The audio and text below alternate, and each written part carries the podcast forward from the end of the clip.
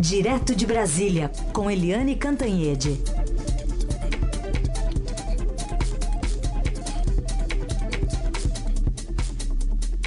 Oi, Eliane, bom dia. Bom dia, Raíssen, Carolina, ouvinte. Bom dia. Começar falando sobre é, o Bolsonaro, pesquisa Ibope, né, que continua favorito, favorito inquestionável, mas tem uma diferença importante que a gente tem que observar se ela vai ser uma onda, né, ou apenas uma oscilação, não, Eliane? Olha, uh, essa pesquisa Ibope foi muito interessante porque ela foi a mais diferente de todas até agora no segundo turno, porque a diferença entre o Jair Bolsonaro e o Fernando Haddad é, foi de 17 pontos no primeiro turno, ou seja, ali na urna, a diferença entre um e outro na urna do primeiro turno. Mas isso ficou, uh, foi para 16 pontos de diferença, depois 18, ou seja, ficou no máximo entre 16 e 18 pontos. E desta vez a diferença pra, caiu para 14 pontos. É a menor diferença entre eles durante todo o segundo turno. É claro que o Bolsonaro continua é franco favorito, continua bastante na frente com 57% dos votos, numa margem confortável, mas há uma diferença sim, né? A diferença entre eles vem é, reduzindo. E isso combina com a rejeição, porque a rejeição do Bolsonaro subiu cinco pontos fora da margem de erro. E a rejeição do Fernando Haddad do PT caiu seis pontos também fora da margem de erro. O que, que significa isso? Significa que os ataques ao Bolsonaro, essa coisa do filho dele falar em, enfim, fechar o Supremo Tribunal Federal, a coisa lá atrás de que é, a campanha teria comprado é, agências para vender é, notícias falsas, fake news na internet. Essas coisas todas estão atingindo aí, aumentando a rejeição do Bolsonaro nessa reta final. Então, a campanha muito é, agressiva, campanha da televisão muito agressiva, mas a gente nota uma diferença de tom, um cruzamento, é, inclusive entre os dois candidatos nas, é, enfim, nos últimos dias de campanha, porque o Fernando Haddad, que é um professor, que faz o gênero bom moço, casado há 30 anos, bom pai, etc., ele está carregando bastante, está enfim, ele, o discurso dele está muito duro, muito agressivo. Toda vez que a gente olha o Fernando Haddad falando, ele está assim muito duro. E ontem, inclusive, cometeu um erro crasso, porque na sabatina do jornal o Globo ele é, fez uma acusação grave e irresponsável ao vice na chapa do é, Jair Bolsonaro, o general uh, Hamilton Mourão. Segundo Haddad, o Hamilton Mourão foi torturador. Imagina, na ditadura militar, o Mourão era um adolescente, não foi torturador de coisa nenhuma. Isso, então, é o Haddad aí batendo um certo desespero nos últimos dias e é, endurecendo muito o tom. Já o Bolsonaro, como a gente falou aqui ontem na Rádio Eldorado, ele foi duro o tempo inteiro, ele fez a campanha na base da bala, na base dos ataques e tal, no antipetismo, mas na reta final ele está amaciando o discurso. Começou a conversar com jornalistas, dar entrevistas, em vez de ficar só ali nos vídeos pela internet, ele começou a interagir.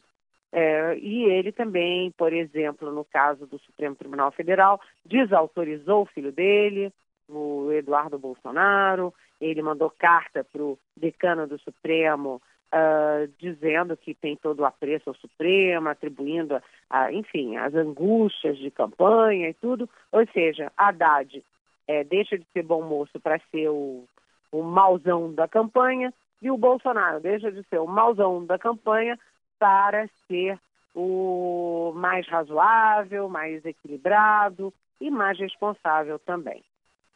Tá bom, cada um então procurando aí o seu perfil para essa reta final, né?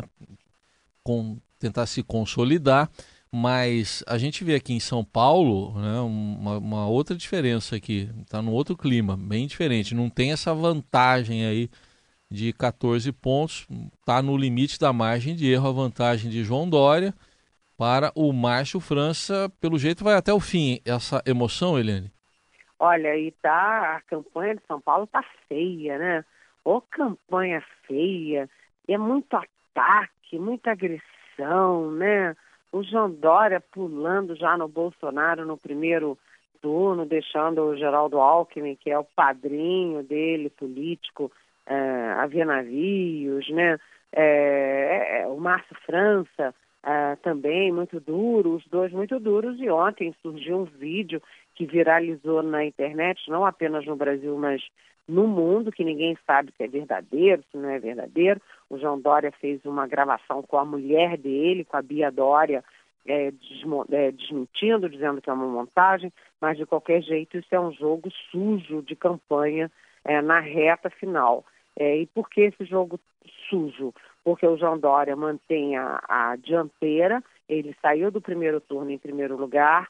Em todas as pesquisas de, segundo turno, o João Dória mantém a, a liderança, mas é, ele continua empatado tecnicamente com Márcio França.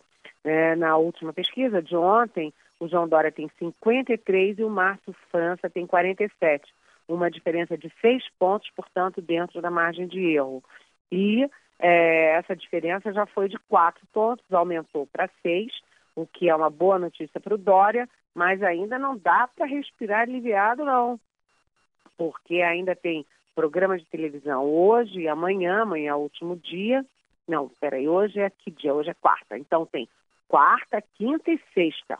Tem três dias de propaganda ainda e uma campanha com muitos ataques. A qualquer hora pode aparecer outro tipo de ataque. Agora, eu só quero dizer o seguinte, que o papel de vítima é um papel bom numa campanha, né? Vide o Bolsonaro foi esfaqueado e isso, é, claro que foi horrível, foi, é, enfim, condenável sob todos os aspectos, todo mundo demonstrou solidariedade à pessoa do Bolsonaro, mas do ponto de vista eleitoral, ele deve ter ganhado aí uns bons pontos. Ficou muito na evidência e as pessoas se sentem solidárias com o candidato que é vítima. Então, um ataque grave como o de ontem, o João Dória, pode transformar o João Dória em vítima e podem atribuir, possivelmente, muito provavelmente de forma injusta, ao Márcio França um ataque que é, enfim, é condenável, assim, é execrável, né?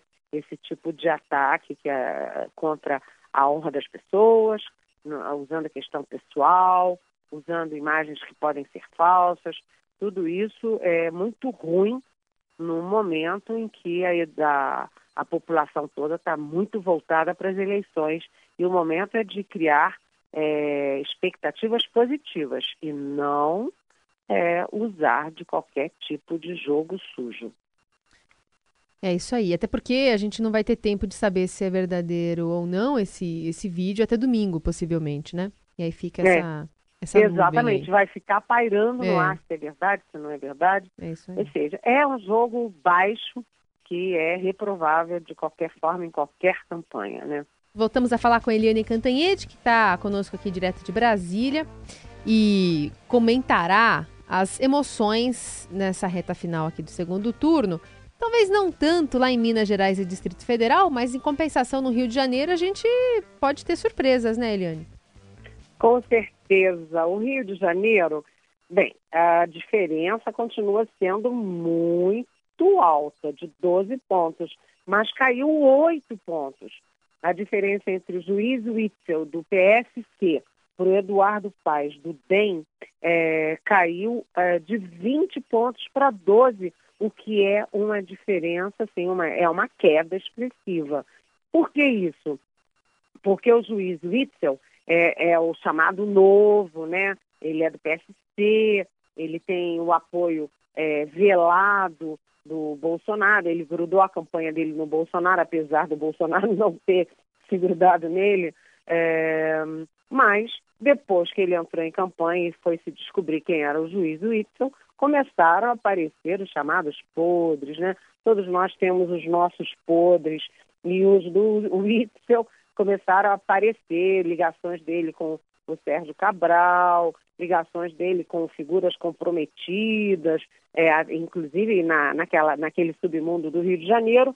Então, o Witzel caiu quatro pontos é, de 56 para 56 é, por cento e Eduardo Paes cresceu quatro. Ou seja, um cresceu quatro, o outro caiu quatro, a diferença entre eles caiu oito pontos. Significa o quê? Significa que o Witzel continua é, numa posição confortável, é, principalmente aí alavancado pelos evangélicos, mas que o Eduardo Paes, que foi prefeito da capital e tem é, a maioria dos votos da capital, ele não está fora de jogo, porque apesar da diferença ser de 12 pontos, se você tem um caindo 4 e o outro subindo 4, na, na reta final, é, pensa num triângulo, né? Eles usam a expressão da boca do jacaré. Nós vamos usar aqui outra expressão, outra, é, outro exemplo que é do triângulo. Tá, uma, era uma diferença de 20, fechou para 12, depende de como isso vai chegar no vértice, quando isso é, cruza a linha, se antes ou depois de domingo. Então, a eleição do Rio de Janeiro, muito, muito é, eletrizante na reta final, diferentemente, como você falou, Carolina, é, de Minas, do Distrito Federal e do próprio Rio Grande do Sul, porque em Minas a diferença do Romeu Zema, do Partido Novo, é de 34 pontos para o Antônio Anastasia, ex-governador, que é do PSDB. Um tem 67% e o outro 33%. É, é muito, vamos dizer assim, só uma hecatombe para tirar essa diferença de 34 pontos até domingo. No DF, a diferença é maior ainda, porque o Ibanês do MDB, que foi a maior surpresa em todo o país, né, porque ele era quarto, quinto lugar com 2%, e agora ele tem 75% é, contra o governador Rodrigo Hollenberg do PSB, que tem 25%. Lembrando que o Ibanês ele, ele se apresenta como novo, mas ele é, tem um discurso do velho, tem um discurso aí do Joaquim Roriz, que morreu no meio da campanha, um, um grande populista da história política do Distrito Federal, e ele é do MDB, do Michel Temer e do Tadeu Filipelli, que foi inclusive preso no ano passado. Então, 50 pontos de diferença no Distrito Federal, vamos dizer que a eleição já está definida no Rio Grande do Sul, o jovem Eduardo Leite, do PSDB, que tem 33 anos, ex-prefeito é, do interior, tem 60% contra 40% do governador José Ivo Sartori, do MDB.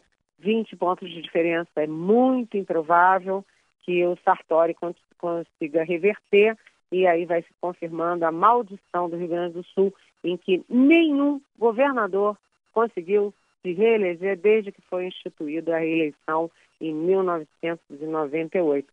Eduardo Leite, então do PSDB, despontando aí como virtual é, futuro governador do Rio Grande do Sul, gente. Bom, outro assunto aí dessa reta final, um vídeo que foi divulgado aí de um coronel da reserva com ataques, ofensas à presidente do TSE, a ministra Rosa Weber, mas providências já estão sendo tomadas né, pelo próprio Supremo e pelo Exército, Eliane.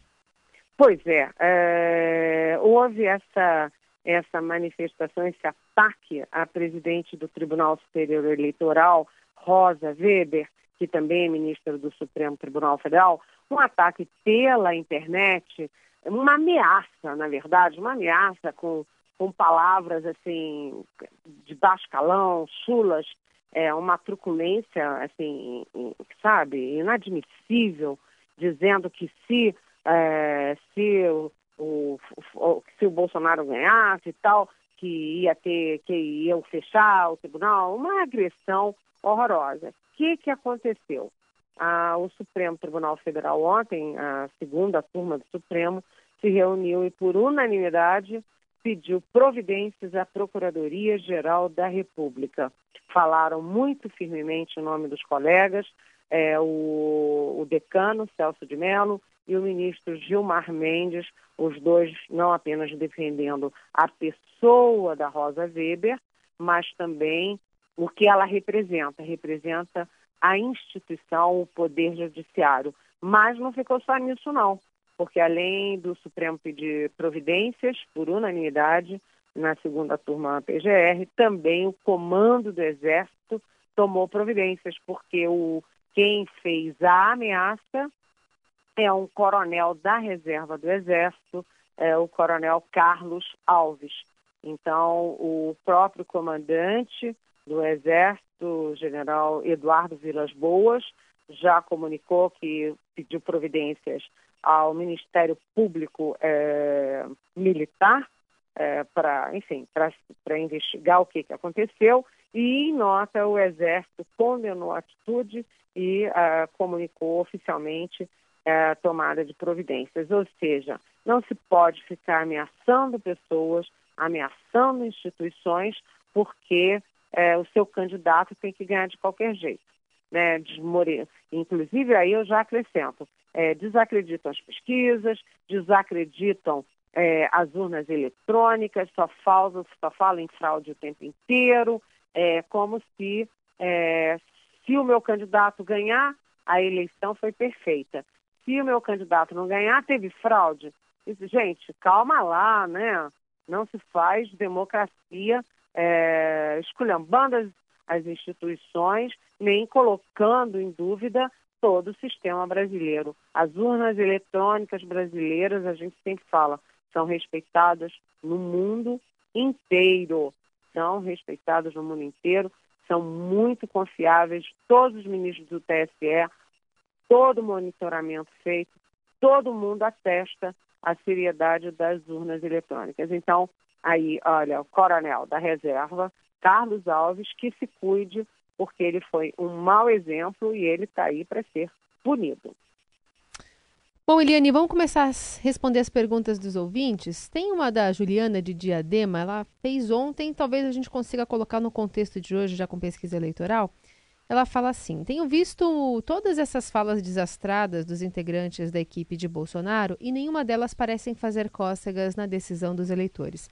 Inclusive o aceno ao centrão do capitão logo ao centrão que ele chamou do que há de pior na política. Cabe à imprensa noticiar, mas por que ninguém está escutando? Pois é, né, Julia? Sabe o que acontece? É... As eleições estão mexendo muito com as emoções das pessoas, né? Então, as emoções, um lado também ruim das pessoas, essas ameaças, esse descrédito das instituições e tal, e o que falta é pragmatismo. Então, assim como eh, a direita acusa o PT de ser uma seita em que o Lula pode fazer qualquer coisa, e tudo que se fala contra o Lula não cola, está acontecendo a mesma coisa com a direita. Né? A direita está assim com o Bolsonaro. O Bolsonaro pode falar qualquer coisa, tem o vídeo gravado com a imagem dele, a voz dele, as pessoas dizem que é fake news. Então as pessoas só querem acreditar no que elas querem acreditar. Né? Não, não, não há racionalidade nisso. Agora, de qualquer jeito, a gente acabou de falar que a rejeição do Bolsonaro aumentou cinco pontos, a do Fernando Haddad caiu seis, o que significa que nessa guerra de desconstrução do adversário, nessa guerra de rejeições que virou o segundo turno, é, houve aí uma, um reequilíbrio, porque o Haddad estava perdendo todas, o Bolsonaro estava ganhando todas, mas nessa semana final é, inverteu o jogo. O Bolsonaro não está conseguindo evitar que colhe nele a ideia de que é, ele possa ser uma ameaça às instituições, à democracia e tal. Isso é um jogo de campanha e é um jogo que se espera que depois, né, que depois na eleição, na vitória, isso não continue nesse nível de acirramento, porque depois, é, ganhe quem ganhar, terá que ser o presidente de todos os brasileiros e todos os brasileiros vão ter que se acostumar com a ideia de que o presidente é aquele. Então, é, o melhor que os candidatos é, podem fazer é se preparar para, acabada a eleição, um apertar a mão do outro e todos lembrarem que o país precisa de um pouco de sossego, porque está muito desassossegada essa eleição tão, vamos dizer assim, virulenta como está sendo essa. Outra pergunta, ah, dá tempo de fazer aqui? Puxa vida. Dá para responder rapidinho, Eliane? Ok, vamos lá. É o nosso ouvinte, o Nelson Loia, tá, tá no limite aqui. É, ele diz por que o STF não reagiu assim nas inúmeras vezes que outros políticos atacaram a instituição, Zé Dirceu, Renan Calheiros, no mínimo. Vocês, se, vocês lembraram do Vadir da Mus, ontem nós falamos, né? É o Nelson é. Loia e diz: Não concordo com as declarações deles, mas sejam imparciais. Oi, Nelson. É, veja bem as circunstâncias. A gente falou ontem do deputado Vadir da que é do, P, é, do PT do Rio de Janeiro e foi presidente da OAB do Rio de Janeiro. O deputado, primeiro, ele falou o seguinte: tem que fechar o, fechar o Supremo para criar uma corte que seja só constitucional. Isso, o tom é muito diferente do Eduardo Bolsonaro dizer é, para fechar aquilo não precisa, não, não precisa nem um jipe, basta botar um soldado e um cabo que a gente fecha aquilo. Fecha o Supremo Tribunal Federal. Veja o tom de deboche e o tom de proposta. Você pode rechaçar uma proposta, mas você tem que rechaçar triplamente uma, um deboche, uma ameaça ao Supremo Tribunal Federal. Além disso, o Vadir Damus é um deputado. O Eduardo Bolsonaro não é apenas o deputado é, mais votado de toda a história brasileira, com 1 milhão e 800 mil votos, como ele é filho do futuro, do virtual futuro presidente da República, que já tem a fama de ser contra as instituições e de atacar as instituições. São parâmetros diferentes. Agora, das outras vezes em que houve ataques, ou foram pessoas, personagens secundários, é, ou foram personagens que não merecem crédito. Mas mesmo assim, sempre tem algum ministro do Supremo reagindo e sempre temos nós, os jornalistas, reagindo a qualquer tipo de ameaça às instituições brasileiras, partam de quem partir, direita, esquerda, centro. Nisso nós todos temos que ser brasileiros, né, sem ideologias, defender as nossas instituições. Essa é a Eliane Cantanhete, todos os dias aqui no Jornal Dourado. Eliane, obrigada e até quinta. Até quinta, beijão.